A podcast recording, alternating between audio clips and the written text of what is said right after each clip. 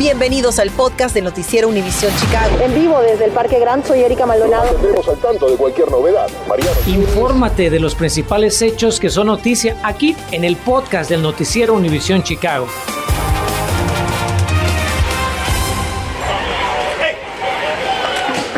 Un tiroteo masivo se une a la lista de hechos violentos en Chicago. Lo que comenzó con una pelea terminó con dos personas muertas y siete heridas. Parents, you gotta know where your kids are. Padres de familia, ustedes deben de saber dónde están sus hijos. Esa es su principal responsabilidad. Nosotros haremos nuestra parte, pero los padres, adultos o tutores son la primera línea de defensa y sin ustedes jamás solucionaremos este problema. No podremos. Esto ocurre al tiempo que en la ciudad y en el Parque Millennium está vigente un toque de queda y en medio de presión de la comunidad para detener el crimen. Esa es la situación en Chicago. Buenas tardes, ¿cómo están? En breve pondremos en contexto este hecho violento.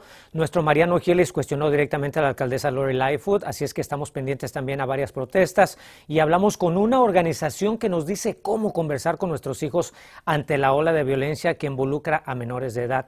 Pero antes vamos con nuestra meteoróloga Ligia Granados porque parece que vamos a tener mucha inestabilidad en materia del tiempo. Hay un poquito de todo, ¿verdad, Ligia? Desde luego ya se lo habíamos venido anticipando desde días atrás la posibilidad de lluvia y algunas tormentas que podrían ser fuertes. La advertencia de fuerte viento que se emitió esta tarde también sigue vigente. Vamos a revisar en qué condados y ese bajón de temperatura. ¿Qué le parece si iniciamos con los fuertes vientos que han alcanzado ráfagas de hasta 45 millas por hora y ahora mismo el este de Will Kankakee y también Fort Iroquois en Illinois, así como todo el noroeste de Indiana se encuentran bajo esta advertencia hasta las 7 de la noche. Otra situación es que el frente frío que hemos estado monitoreando desde hace días ya comienza a entrar a nuestra zona. En McHenry ya comienzo a ver una tormenta de forma aislada. Hasta ahora nada de esto ha tomado eh, severidad realmente, pero en la medida que este frente avance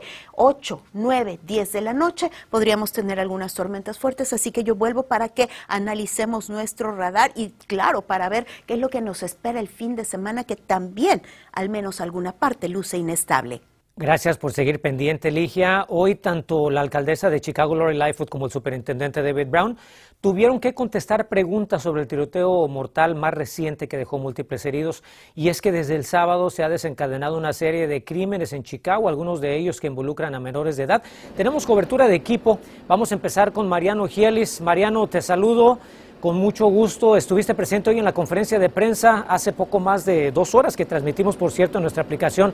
Dinos qué soluciones propusieron tanto la alcaldesa Lightfoot como el superintendente David Brown. ¿Qué tal, Enrique? Muy buenas tardes. Pues de entrada te cuento que la alcaldesa aseguró que no va a pedir ayuda al gobierno federal, que no va a exigir la presencia de militares en la ciudad de Chicago. Dice que con la policía a ella le alcanza. Pero ¿cómo hará para que las familias y los menores de edad se sientan seguros transitando por la calle de Chicago? Esa, sin dudas, es la cuestión que debe resolver la alcaldía de Chicago por estas horas. Por el momento hay un reciente incidente del que estabas hablando y de que todo el mundo se pregunta, sobre eso le consultamos a la alcaldesa Lori Lightfoot la tarde de hoy y ya verá lo que nos respondió.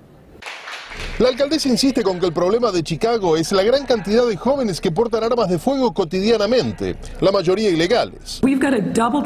Tenemos que redoblar esfuerzos y hacerles entender a los jóvenes que es un trágico error portar armas, aunque sea la primera vez que lo hagan, afirmó esta tarde Lori Lightfoot en conferencia de prensa. Probablemente se sientan más seguros en una primera instancia, pero claramente ese no es el caso.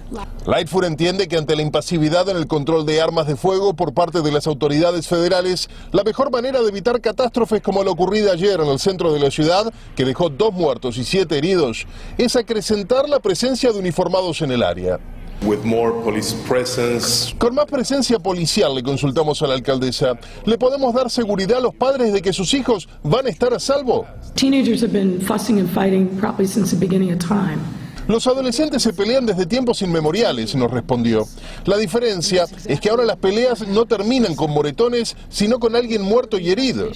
Pero no podemos esperar de brazos cruzados a que hagan algo en Washington, así que por ahora destacaremos a oficiales en el área donde ocurrió el tiroteo ayer. El incidente ocurrió eso de las 10.41 de la noche en la intersección de la Chicago y la State. Según la policía, todo comenzó con dos grupos de jóvenes peleándose justo afuera del McDonald's. La escena captada por cámaras de seguridad de la ciudad. Y es por eso que atrapamos al agresor, afirmó más temprano el superintendente David Brown. En el video de cámara de seguridad alcanza a verse como un sujeto dispara contra la muchedumbre. Acto seguido, los oficiales que patrullaban el área comenzaron a perseguirlo escaleras abajo hacia la plataforma de la línea roja de trenes e incluso a través de las vías. El presunto gatillero fue arrestado y el arma homicida recuperada por la policía. También fue arrestado un aparente secuaz y una tercera persona, una mujer que los acompañaba y que acabó electrocutada con heridas serias tras tocar el tercer riel de las vías del tren. Aún no hay cargos formales y solo una de las víctimas fatales ha sido identificada, Antonio Wade, de 30 años de edad. Del resto, se desconocen identidades, tanto de víctimas como de presuntos victimarios. Pero podemos confirmar que de los nueve baleados, al menos ocho son adultos. Del restante se desconoce la edad. Las víctimas vienen a engrosar las estadísticas de la violencia callejera en Chicago, que entre enero y el 15 de mayo de 2022 le ha costado la vida a 207 personas.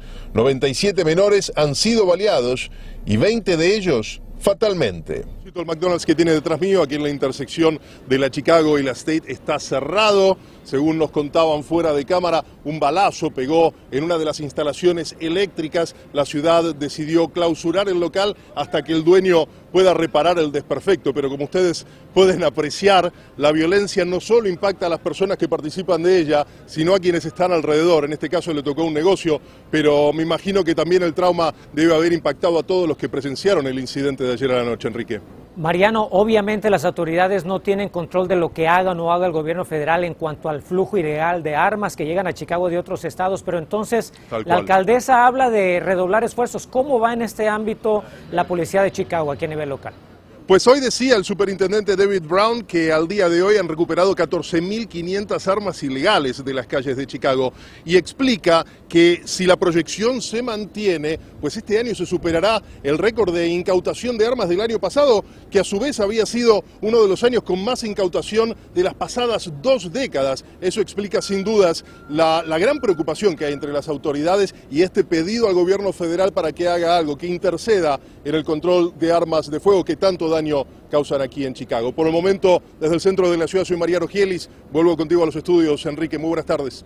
Igualmente, Mariano, gracias por el esfuerzo. Y ahora le cuento que reclaman justicia para un hombre baleado fatalmente en el barrio de Brighton Park.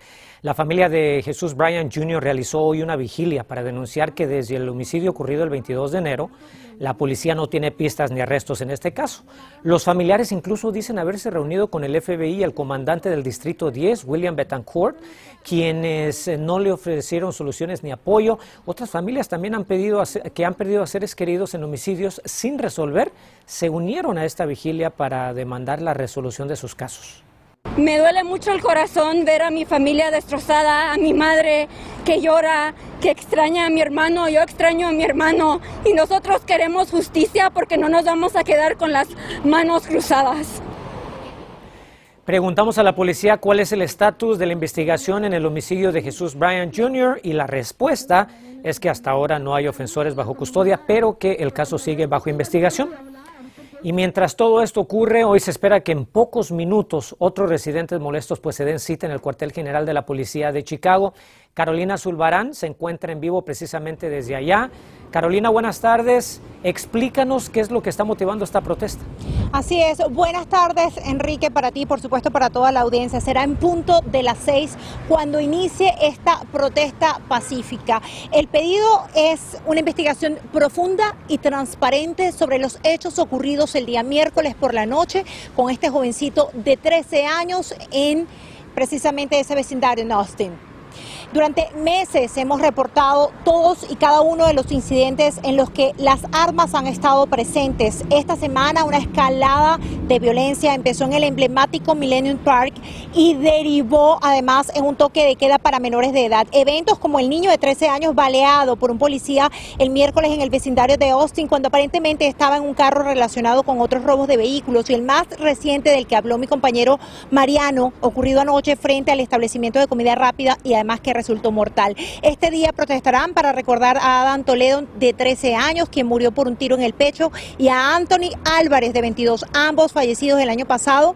En común, lo único que los une es que fueron baleados por oficiales de la policía de Chicago. Hace dos meses, la fiscal del condado Cook, Kim Fox, dio a conocer que no se presentarían cargos contra dichos agentes, Evan Solano y Eric Stilman. Aunque hasta ahora se desconoce el nombre del oficial que disparó al niño de 13 años en el vecindario de Austin, pues sí se dio a conocer que desde hoy mismo ha sido separado de sus poderes mientras avanza la investigación de Copa. Bueno, nosotros a las 10 de la noche, a las 10 de la noche, vamos a tener precisamente toda esta información ampliada.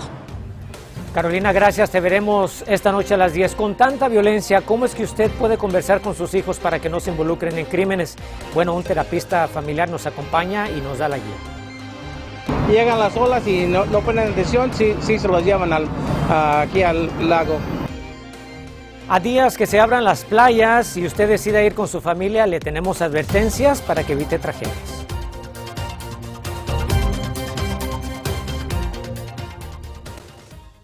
Infórmate de los principales hechos que son noticia aquí en el podcast de Noticiero Univisión Chicago. Queremos comunicarle que retrasan el voto para aprobar el primer casino de Chicago en River West. El Comité Especial del Concilio Municipal eh, pospuso hasta el próximo viernes la votación para el proyecto.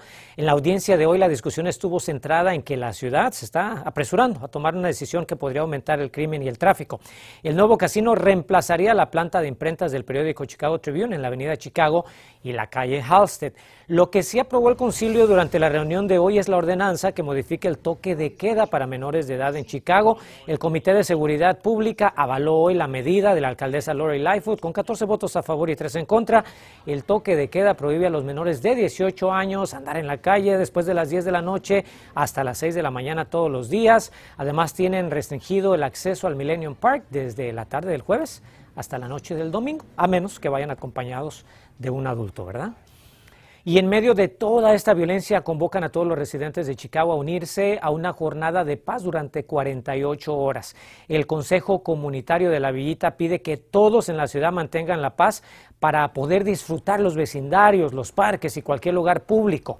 El grupo dice que Chicago ha estado bajo una enorme presión por la pandemia, pero ahora no puede permitir que los malos actores sean quienes dicten las condiciones de la seguridad pública. Una vocera habló con nosotros en nuestra edición digital. Nosotros hicimos un 48-hour challenge el uh, marzo 31, abril primero, y si logramos tener 48 horas sin muertes uh, en todo Chicago. El Consejo Comunitario de la Villita confía en que nuevamente la población responderá a este nuevo llamado a la paz, que ojalá se extienda más allá de las 48 horas programadas. La violencia aumenta a diario y está involucrando cada vez más a nuestros jóvenes. Es que Noticias Univisión Chicago, pues buscamos ayuda para tratar de mantenerlos seguros. Y esta tarde ya nos acompaña Ociel Jiménez de la organización Rincón Family Services. Ociel, gracias por hacer el tiempo para hablar con nosotros de un tema tan importante. Como tú sabes, hace poco más de dos horas, la alcaldesa Lightfoot dijo que la primera línea de defensa contra la violencia son los padres. Se dice fácil, pero no lo es, tú lo sabes. Entonces, ¿cómo puede un padre o una madre iniciar la conversación con sus hijos para que comprendan lo peligroso que es involucrarse en actos delictivos. Hola Enrique, buenas tardes, gracias por tenerme.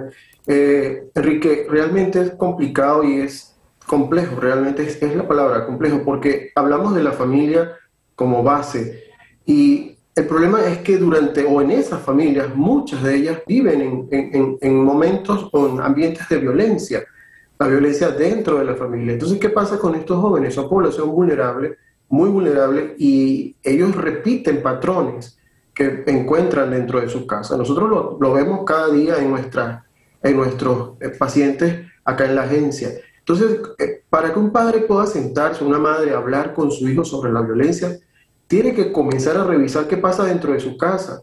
porque el, muchachito te va a decir, pero si es que no arreglamos los problemas de aquí, ¿cómo quieres tú que yo haga para afuera? Entonces, comienza, comencemos por la casa. Muy bien, ahora tú sabes que a veces la presión de las malas compañías es más fuerte que los buenos consejos de los padres, ¿no? Es un hecho. ¿Qué debemos inculcar en nuestros hijos para asegurarnos que tomen decisiones correctas, que no pongan en peligro ya sea su seguridad o hasta su vida? Sí, hay que volver al principio de lo que es la verdadera amistad. Estos muchachos con, con mucha ligereza y con facilidad dicen, es que tengo amigos o mis amigos, hay que volver al principio de dónde parte lo que es una verdadera amistad y hablar de qué, qué es un verdadero amigo, quién te va a ayudar, quién te va a proteger, quién te va a cuidar y eh, pedirles que cuando vean momentos o situaciones o personas de riesgo, simplemente lo denuncien o se alejen de ese, de ese ambiente para poder tener respuestas positivas. Ahí estamos poniendo en pantalla el teléfono de Rincón Family Services para padres que tengan alguna duda. O si finalmente, como terapista, ¿qué opinas sobre el toque de queda, estos cambios que anunció la alcaldesa? Obviamente son, eh, yo llamo pañitos de agua tibia. Eh, obviamente hay que empezar por algo y eh, es una forma de comenzar. Pero, Enrique, hay que volver a lo que decía la alcaldesa, a la familia como núcleo, como base, y volver a los principios del hogar como estructura. Valiosísimas recomendaciones. Ojalá que le sirvan a usted en casita. Ociel Jiménez de Rincón Family Services, gracias de corazón por esta valiosa información y tus consejos, como siempre. Gracias, Enrique. A ustedes. Y bueno, a pesar de toda esta volatilidad en el tiempo y como seguramente pronto llegará el calorcito, promueven la seguridad dentro y fuera del agua antes de la apertura de las playas en el verano. La costa de la Avenida North fue hoy el escenario de un ejercicio de rescate acuático por parte de la policía, bomberos y la Guardia Costera.